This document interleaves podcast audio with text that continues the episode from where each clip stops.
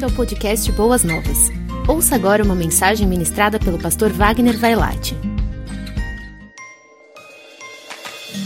Mas eu gostaria agora de ler apenas um versículo da palavra de Deus. Romanos 12, 12. Só isto. Só este versículo para que a gente possa falar a respeito de esperança nas lutas. Por quantos dias não são fáceis? Por quantos dias não são fáceis. Diz a palavra do Senhor nosso Deus em Romanos 12, 12: Alegrem-se na esperança, sejam pacientes na tribulação, perseverem na oração. Vamos dizer todos juntos esse verso bíblico? Vamos lá? Vamos lá, igreja? Alegrem-se na esperança, sejam pacientes na tribulação, perseverem na oração. Então, os irmãos já aprenderam como a gente faz a leitura bíblica congregacional, né? Então você dá uma respirada na vírgula, aí a leitura bíblica fica bonito. Teve gente aí que respirou fora de hora, tá bom? Teve gente que até perdeu o fôlego. Então vamos lá, vamos repetir, porque assim qualquer outra leitura bíblica que o pastor ou qualquer outro pastor pedir, vocês sabem ler direitinho. Vamos lá, para ficar mais bonito. Vamos lá. Alegrem-se na esperança, sejam pacientes na tribulação, perseverem. Amém.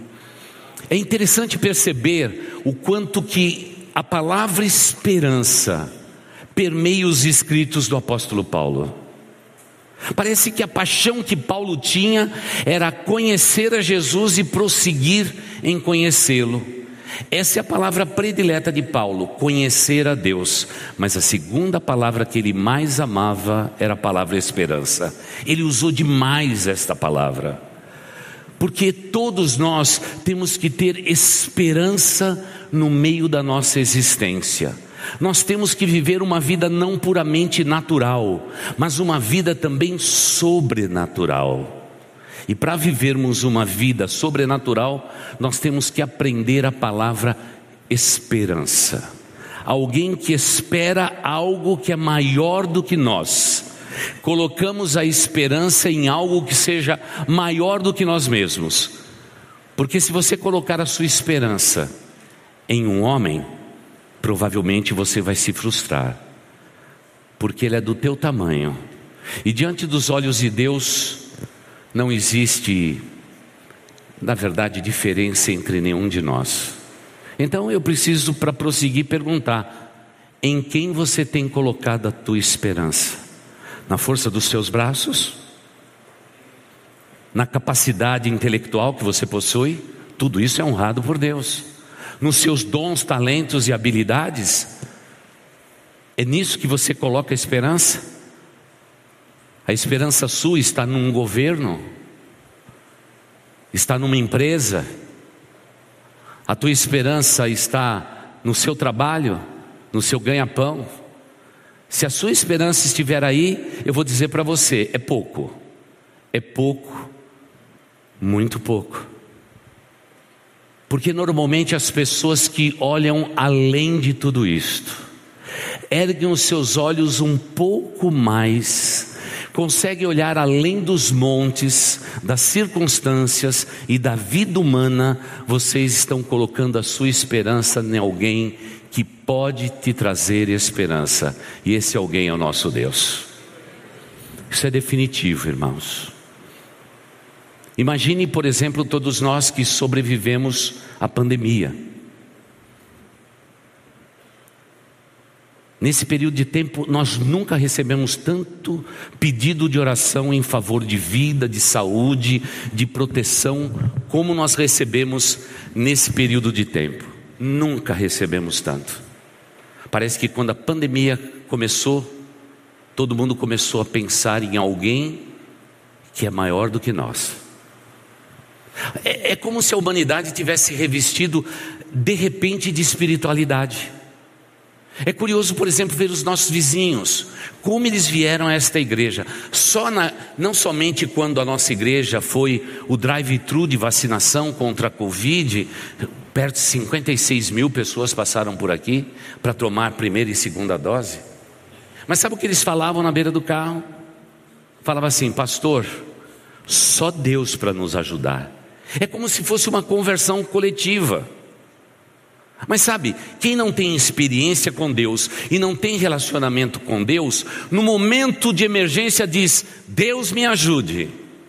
Como quem coloca a esperança em Deus. Passou a crise, passou o momento, Senhor Deus, o Senhor é um velhinho barbudo que está aí nos céus e eu é que cuido da minha vida.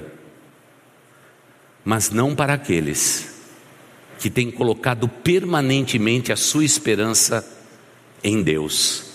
Algo maior do que nós, algo que faz a nossa vida humana ser ao mesmo tempo uma vida humana, mas uma vida sobrenatural, porque os nossos olhos estão fitos nesse Deus Todo-Poderoso, porque a nossa esperança está em Deus. Isso muda completamente a maneira de nós vivermos. Tanto é que o apóstolo Paulo diz exatamente isso. Por que ele fala de esperança?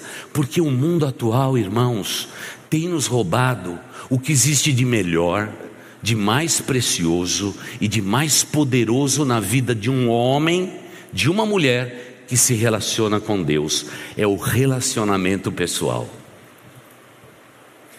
Tanto é que uma das pessoas mais idosas que nós tínhamos naquele tempo, quando logo no começo da pandemia eu comecei a falar, eu disse assim para ela, né?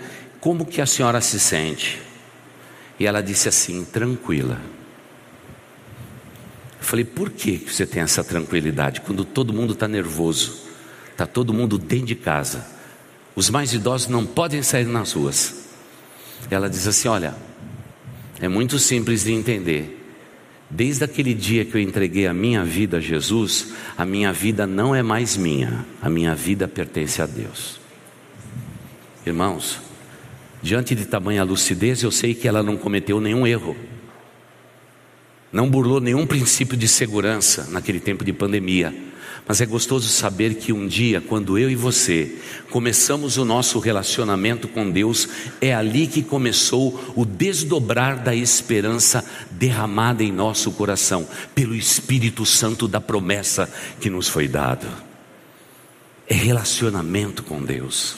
E se você quer aqui presencialmente, você que nos acompanha pela internet, se você não tem relacionamento com Deus, talvez a palavra esperança seja simplesmente mais uma palavra no dicionário da tua vida. Mas se você tem um relacionamento com Deus, tudo isso é completamente diferente, porque nós somos um povo que já colocamos a nossa esperança em Deus e neles estamos firmados. Esta é a convicção nossa, e é isso que faz toda a diferença, a esperança no nosso coração. Por isso o apóstolo Paulo não tem dúvida, se você tem relacionamento com Deus, você tem esperança nesse Deus. Se você é íntimo desse Deus, você tem esperança nesse Deus. A ideia de intimidade, igreja, como precisamos resgatar tudo isto? Porque, irmãos, se a gente só vê Deus de vez em quando e simplesmente nutrimos amor por Deus de vez em quando, sem termos um relacionamento íntimo, um relacionamento pessoal, tudo isso corre risco, porque nós estamos debaixo de forte pressão no mundo, o mundo nos pressiona, tanto é que tantas pessoas hoje têm tempo para tudo, mas não tem tempo mais para Deus. Parece que isso foi roubado da gente. Eu gosto muito quando eu converso com o pessoal, principalmente da roça, né? Nós temos aqui alguns roceiros aqui, gente que está aqui, mas tem uma terrinha lá, em algum canto aí, planta, colhe, de vez em quando traz mandioca, é uma benção. Mas vamos pensar de onde nós saímos. Nós saímos daquele mundo bíblico. O mundo bíblico era uma realidade o quê? Rural. As pessoas plantavam, as pessoas colhiam, as pessoas cuidavam dos animaizinhos, comercializava a sua lã, não é? E assim por diante. O homem naquele tempo era naturalmente mais dependente de Deus e deste relacionamento. Como a gente brinca, né, irmãos? Ele plantava a sementinha na terra, olhava para tudo plantado, arrancava o chapéu da cabeça, punha no peito e com todo respeito dizia: Deus, me ajuda, manda chuva do céu, para que tudo isso floresça, para que eu possa ter subsistência para mim e para minha família. Será a simplicidade do homem do campo. Hoje, como já reafirmamos nesta série última, é aí do Apocalipse, as crianças até acham que o nosso Deus é o supermercado, é a quitanda, é o açougue. Então, dá a ideia clara, irmãos, que parece que as pessoas que vivem mais viviam mais naquele tempo tinham uma credulidade, uma fé firme em Deus, uma convicção. Tanto é que nós estamos até hoje olhando para as pessoas mais idosas e dizemos o seguinte: papai falava assim, vovô falava assim, era assim que era o dito daquele tempo, etc, etc, etc. Cada vez que eu ouço, minha mente volta ao passado e descobrir que provavelmente já houve uma geração, talvez mais crédula do que a nossa mais cheia de esperança no coração do que a nossa. Porque, infelizmente, irmãos, quando a gente lê as sete igrejas do Apocalipse, a sétima igreja do Apocalipse é uma igreja fragilizada, uma igreja muito ligada às coisas deste mundo e, mais do que isso, uma igreja extremamente condescendente com o mundo em que vivemos. Nós somos esta igreja. Sem dúvida nenhuma. Talvez você não creia nas dispensações de Deus, mas eu acredito absolutamente nisto. Cada uma daquelas igrejas é um alerta bíblico à sua igreja de hoje. Qual que é a carência desta igreja? A carência desta igreja é de relacionamento e intimidade com Deus. Esse é o ponto. Esse é o ponto mais forte. Então, antes de prosseguir, deixa eu perguntar: você é uma pessoa que desfruta de um relacionamento pessoal com Deus? Você é uma pessoa que lê a palavra de Deus? Você é uma pessoa que ora a Deus? Você é uma pessoa que canta louvores a Deus? Há uma fórmula infalível. Há quem acredita que se o ser humano desce todos os dias pela manhã, acordando mais cedo, antes de ir para a academia, porque a academia virou quase religião hoje, né? Cinco minutos de oração, cinco minutos de leitura bíblica e cinco minutos de louvor, o mundo seria transformado. Ou seja, não sou eu que estou dizendo, é esse pessoal estudioso da igreja, ele diz o seguinte: Deus não tem do seu povo hoje cinco minutos de oração, cinco minutos de leitura bíblica e não tem cinco minutos de louvor. Por isso, estamos onde estamos, cheios de informação, internet por tudo quanto é canto e você não precisa ir longe, eu sei que isso não vai acontecer hoje. Mas hoje de manhã aconteceu de novo. Irmãos, é um tal de sair daqui da igreja. Chegar ali na porta já está todo mundo em atitude de oração. Todo mundo em atitude de oração. Até encurvado. Até encurvado. É no término do culto, irmãos. Parece que o pessoal não dá nenhum respiro para chegar no estacionamento. Eu tenho uma sede, eu tenho uma dependência, eu tenho uma necessidade das redes sociais, da informação que vem, do WhatsApp, tudo mais que a gente pode estar na vida. Irmãos, não estamos demonizando nada disto. Esqueça, somos uma igreja equilibrada. Mas eu só estou usando como exemplo para demonstrar claramente que se o segredo da esperança no coração de um crente é cinco minutos de oração, cinco minutos de leitura bíblica e cinco minutos de louvor de Deus no seu coração. E a gente pode transformar o mundo com cinco mais cinco mais cinco, quinze minutos para mudar o mundo. Irmãos, é fácil demais. Bota o despertador para acordar você mais cedo. E vamos lá, igreja. E para dizer a verdade, como sempre tenho dito desse púlpito já há quase 28 anos, para muitos de vocês, Deus está com saudades de vocês. Faz tempo que você não aparece para aquele momento de oração ao pé da sua cama. Deus está com saudades de você porque você tem ganhado o mundo inteiro e você tem se esquecido de repousar os teus olhos na palavra de Deus que te alimenta e te abençoa. Deus está com saudades de vocês, porque vocês não têm erguido um, um aleluia ao nosso Deus. E a resposta é sempre a mesma: eu estou ocupado demais para ter esperança em Deus no meu coração. Meu irmão, minha irmã, vigia a tua vida. A Bíblia declara que se nós buscarmos a Deus em primeiro lugar, todas, todas, todas as demais coisas nos serão acrescentadas. Nós temos nos esquecido disto, nos esquecido disto. Parece que Paulo diz assim: Gente, alegre-se na esperança que vocês desfrutam, a esperança que vocês têm em Deus, que seja uma atitude de alegria na tua vida. Enquanto o mundo espera pelo próximo governo, pelas decisões de Brasília, pelo Supremo Federal, por uma causa que está na justiça, nós somos um povo que colocamos a nossa esperança, sabe em quem? Em Deus. A minha esperança está em Deus. E o texto diz: se você tem essa esperança em Deus, alegre-se no seu coração. Porque a coisa mais triste do mundo é ver um, um cristão abatido, prostrado, sem alegria no rosto, sem aquela coisa que formoseia a face de alguém, alguém que explosivamente transpira Cristo para todos que estão ao seu redor.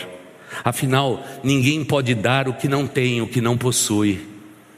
Agora, se você tem esperança em Deus, você provavelmente vai compartilhar esperança com todos que estão ao seu redor.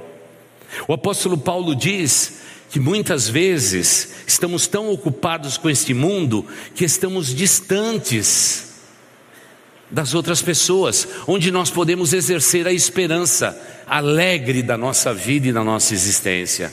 E é verdade, irmãos, a rede social, sem querer demonizar, a gente pensou que chegaria como um presente para a igreja uma maneira de comunicar através da rede social. Aquele grupo que está ali, irmãos, é permanente, é um grupo fiel, eles estão firmes ali. É incrível, de tudo quanto é parte. A gente recebe então a carta que vem de todas as partes do Brasil, né? A mensagenzinha no e-mail lá no Fale Conosco da igreja dizendo: "Tenho acompanhado a igreja aqui de longe. No lugar onde eu vivo, esta tem sido a minha igreja, etc, etc, etc." Mas irmãos, a coisa mais linda que Deus nos deu nesta vida são pessoas. E é exatamente para as pessoas é que a gente vê esse transbordar da nossa esperança. Afinal, pessoas precisam de Deus, mas pessoas precisam de pessoas. É relacionamento pessoal. E a tal da internet está fazendo o seguinte: mais ou menos assim. Não sei se eu estou exagerando. Dias atrás, uma senhora da igreja disse assim: Pastor, eu fiquei muito feliz porque a pandemia foi embora e todos os meus netos vieram me visitar. Foi maravilhoso. Três minutos. O que, irmã? Três minutos. É, pastor, porque eles já entraram, deram um beijo, eu fiquei feliz, o beijo voltou, o abraço para a avó voltou, mas depois de três minutos estavam todos eles na sala. Eu falei, que bom, irmã. Mas estavam todos eles com o celular na mão, pastor. Celular na mão. Um do lado do outro. Nem conversam com o outro, pastor. Quanto mais conversar com essa velhinha aqui. Aí eu fico imaginando a cena, não é? Os netos não veem os parentes e os queridos há dois anos. Vamos visitar a vovó. A pandemia passou. Vem o beijo, vem o abraço, e depois todo mundo se derrama num sofá e estão separados uns do, do outro.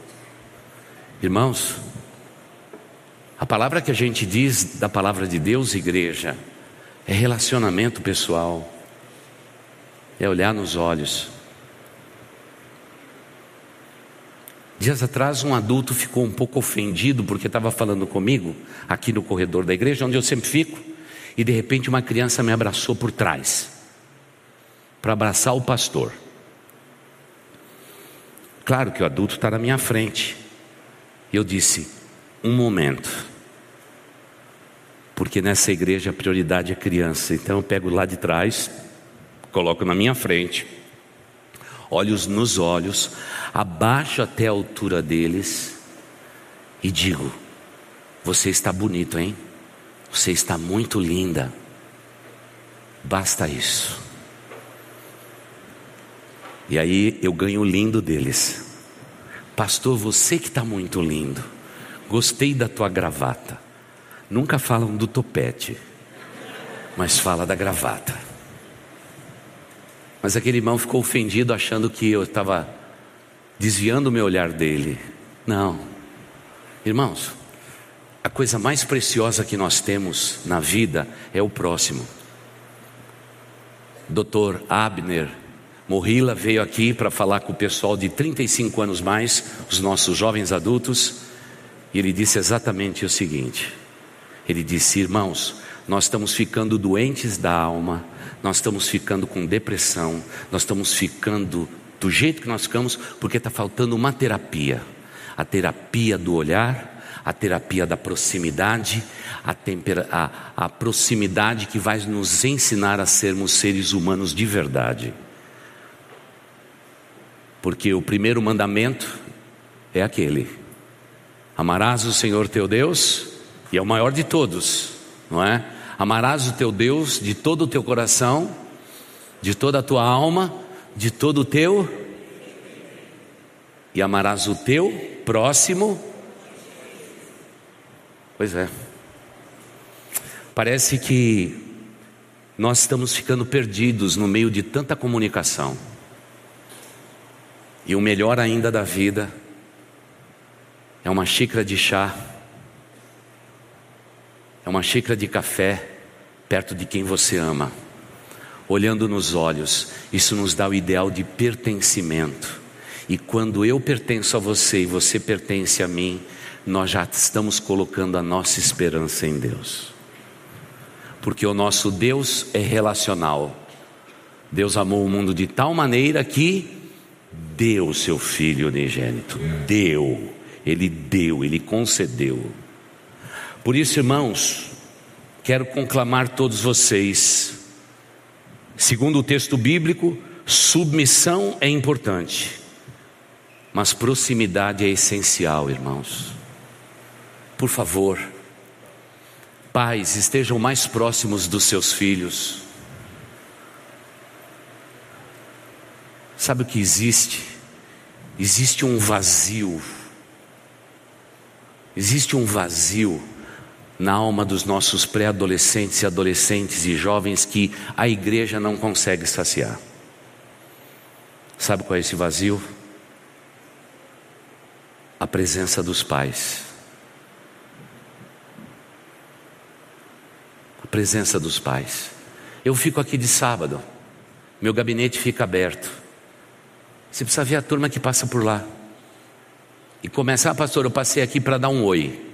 Esquece. Eles sentam, abrem o coração, e quando eles vão embora, sabe o que eu sinto? Falta pai, falta mãe, falta avô, falta avó. E como eles não têm isso, eles estarão no final desse culto em atitude de oração.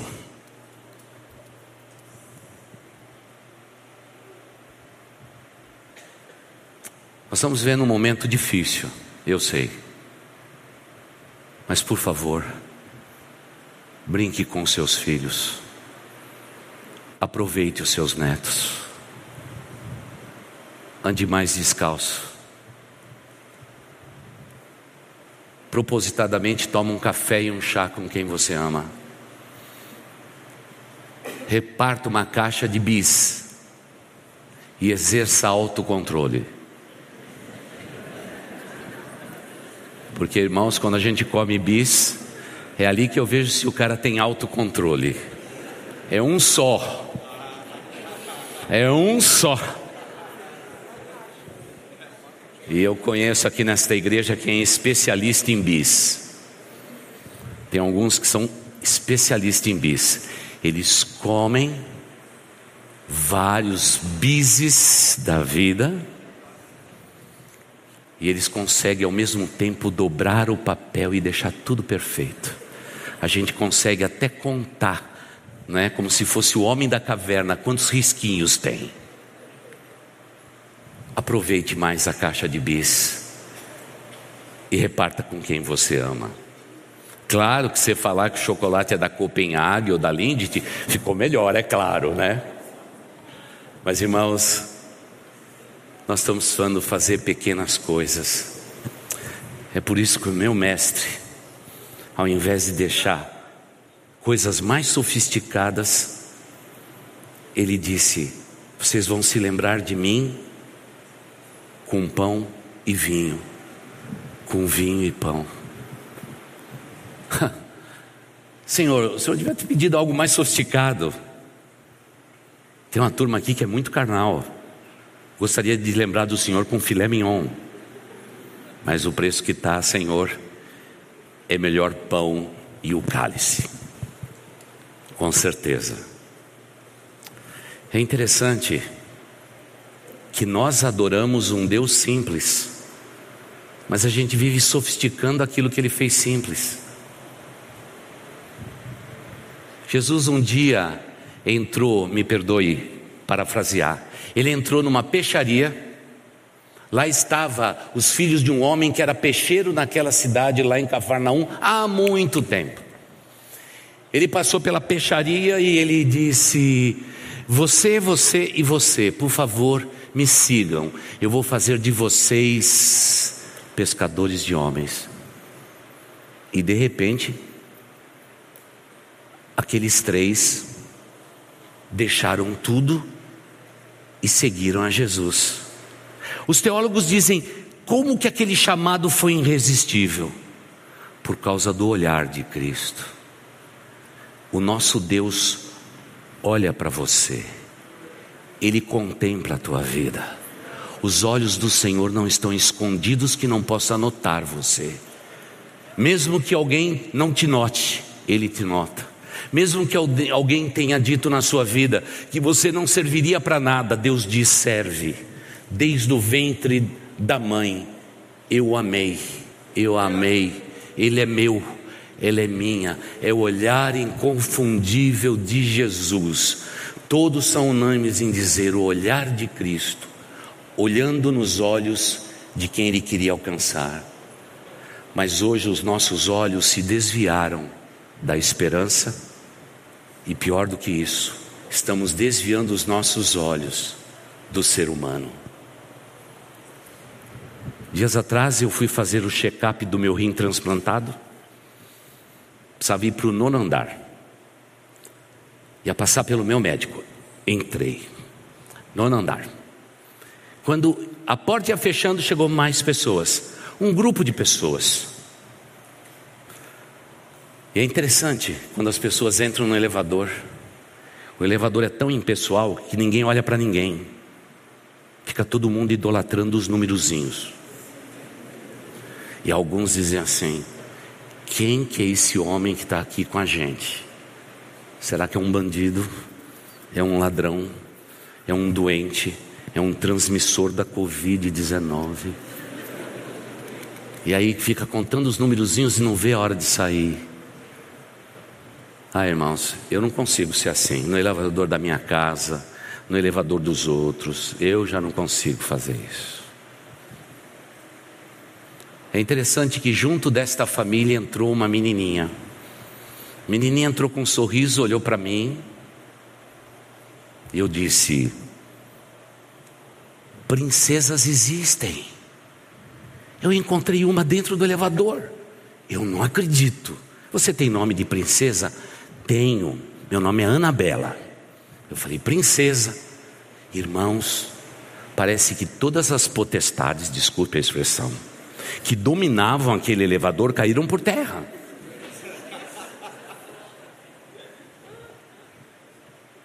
Tudo por causa de um olhar. Eu quero dizer para você, meu irmão, que muitas vezes a gente vive a vida, a gente vence todas as etapas da vida e a gente se esquece de olhar para quem importa para Deus. O teu olhar faz toda a diferença. Olhe para o seu irmão com paixão, com paciência, com carinho, com respeito, porque isso faz toda a diferença no mundo. Jesus olhou para aqueles três e diz: Você, você, você, eu vou fazer vocês pescadores de homens. E eles foram. Mas irmãos, não nos enganemos. No dia que Jesus Cristo, e estamos nos aproximando desta data, quando Jesus Cristo foi julgado sumariamente, levado de um lado para o outro, naquela cidade até morrer naquela cruz pelos nossos pecados. Do lado de fora daquele lugar do martírio de Jesus, eu digo sempre que havia duas árvores e em cada árvore havia uma forca. Uma é para Judas, que o traiu, e a outra estava preparado para Pedro que o negou. Judas seguiu conforme as Escrituras diziam e se enforcou naquela cruz. A outra árvore já estava preparada pelo diabo. Essa é para Pedro, o pescador. Mas Pedro não apareceu. Sabe por quê? Porque no momento em que o galo cantou, as escrituras sagradas nos diz numa linguagem linda que os olhos de Jesus encontraram com os olhos de Pedro. Se fosse eu e você, a gente diria: É, Pedrão, você pisou na bola, hein? Eu não falei que você ia pisar na bola, você estava todo cheio de si, dizendo que morreria por mim. Olha no que deu. Mas esse não foi o olhar de Jesus. Sabe o que Pedro viu no olhar de Jesus? Amor e compaixão. Jesus, com seu olhar, não humilhou a Pedro, mas levantou a Pedro. E por isso, aquela árvore com aquela forca preparada para Pedro, Satanás se frustrou Pedro não apareceu por causa do maravilhoso olhar de Jesus Cristo. Você tem esperança em Deus? Lembre-se, seus olhos falam tudo a respeito de você. E eu e você temos que ter este olhar para o mundo em que estamos vivendo. Eu faço um pedido pelo simples Jesus que a gente segue. Tire os seus olhos dos dispositivos eletrônicos. Faça um mapa dos seus horários, mas prefira contemplar com os teus olhos a natureza, a beleza da pessoa que Deus colocou nesta noite ao seu lado. Então eu queria que você olhasse para a pessoa que está do seu lado aí. Eu não falei para beijar. Cada homem assanhado que tem nesta igreja, basta olhar para a mulher já vai dando beijo. Calma. Pois é. Quando a gente olha para alguém com amor, parece que a vida nossa se enche de esperança a nossa esperança em Deus também é renovada. Vocês viram a toalha colocada aqui na frente, irmãos? As flores lindas. Porque, irmão, se a gente não tiver poesia na alma, nós seremos os piores dos seres humanos na face da terra. Olha as frutas colocadas tudo no lugarzinho. Irmãos, hoje nós vamos colocar um diácono de plantão para ninguém levar embora a fruta. Estou brincando. O pão, a beleza do pão. Talvez se eu perguntasse para os maridos qual a roupa que teu, tua esposa está vestindo, dizer, ih, pastor, aí você já começou a olhar de lado. Pois é, às vezes a gente não nota nem elas, nem eles. Estamos tão ocupados que a gente perde o momento mais virtuoso da nossa vida. São pessoas que estão ao nosso lado, pessoas que Deus tem nos dado, quer na igreja, quer na família, quer em todo lugar. E diz o apóstolo Paulo: se a esperança alegre de vocês estiver em Deus, vocês já venceram. Vocês não vão vencer, vocês já venceram. Já vencemos. E é privilégio meu dizer mais uma vez a você, meu irmão em Cristo, filho, seja bem-vindo a esta mesa. Para mim, é com muita honra que eu me dirijo ao grupo feminino desta igreja para dizer a você, minha irmã, seja bem-vinda a esta mesa. E rogo a Deus que nesta noite Deus não esteja com saudades de nenhum de vocês, irmãos, e de nenhuma de vocês, irmãs. E o Senhor desta mesa diz para todos nós: pode se aproximar, essa mesa é para vocês. E não se engane, Deus escreveu o seu nome na palma da mão dele, para nunca se esquecer de nenhum de vocês. Se você perguntar para mim qual é o tamanho da palma de Deus, ela é muito grande, por isso as minhas mãos são pequenas mas a mão daquele que nos dá esperança é grande. Talvez você esteja nesta noite aqui, precisando do olhar de Deus e do abraço de Deus. Filho, Deus está no meio dos louvores do seu povo. Filhas, Deus está no meio dos louvores do seu povo. Você ouviu o podcast Boas Novas? Não se esqueça de seguir nosso canal para ouvir mais mensagens que edificarão a sua vida.